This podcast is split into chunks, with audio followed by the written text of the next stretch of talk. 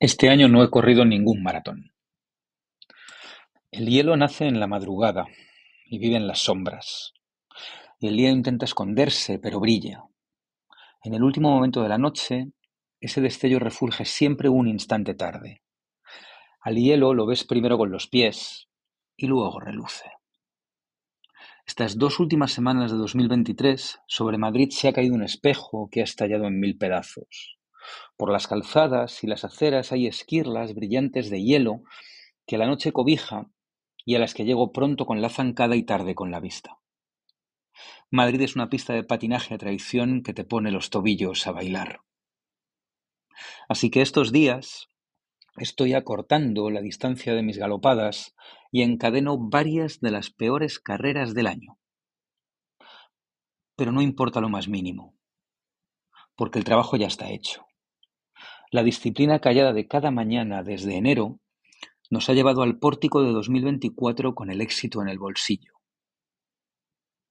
La cosecha ha sido generosa porque hemos cuidado el huerto y su labor sin atajos. La cosecha es abundante porque cada mañana le hemos regalado al esfuerzo unos metros más en la calle, sin alardes, sin heroicidades. Cada madrugada hemos honrado el compromiso con una ofrenda. Verás, se entiende mejor desde el ejemplo. Cruzar una calle más antes de emprender el camino de regreso a casa. Sumar cinco minutos más con las pulsaciones felices. Adelantar un cuarto de hora el reloj para enquejar un sprint antes de un vuelo. Así, sin golpes de pecho, solo con las rutinas del trabajo y una pizca más cada madrugada, el resultado es brillante. Y no hay épica, solo hay eso, dar una zancada más porque puedes hacerlo. 2023 ha sido mi año más fácil en el asfalto. He corrido con el pecho alegre, sin sufrimientos notables y a salvo de lesiones o dolores engorrosos. Te iba a decir que he ido a mi ritmo, pero no sé muy bien cuál es ese. Sé que acabo la temporada más rápido y más afilado. Sigo corriendo igual de feo, pero tardo menos en llegar a desayunar. Ya ves, el aburrimiento de la rutina al final da frutos.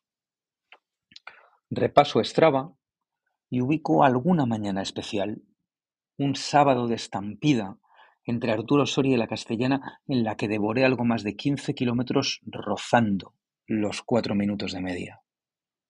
Días en los que me ha rugido encima el cielo o en Nueva York o en Oslo y he acelerado entre los truenos. Horas seguidas sudando por los arcenes de carreteras al borde del mar. Todas ellas con la meta clara. Llegar a desayunar contigo. Yo no corro para ir. Yo corro para volver a casa. Pero la verdad es que de la inmensa mayoría ni me acuerdo. Como te decía, 2023 ha sido fácil y otra vez es estraba el chivato. Habré madrugado para correr unas 360 veces. ¿Recuerdas el título de esta carta? Este año no he corrido ningún maratón, pero al final resulta que he corrido más de 100.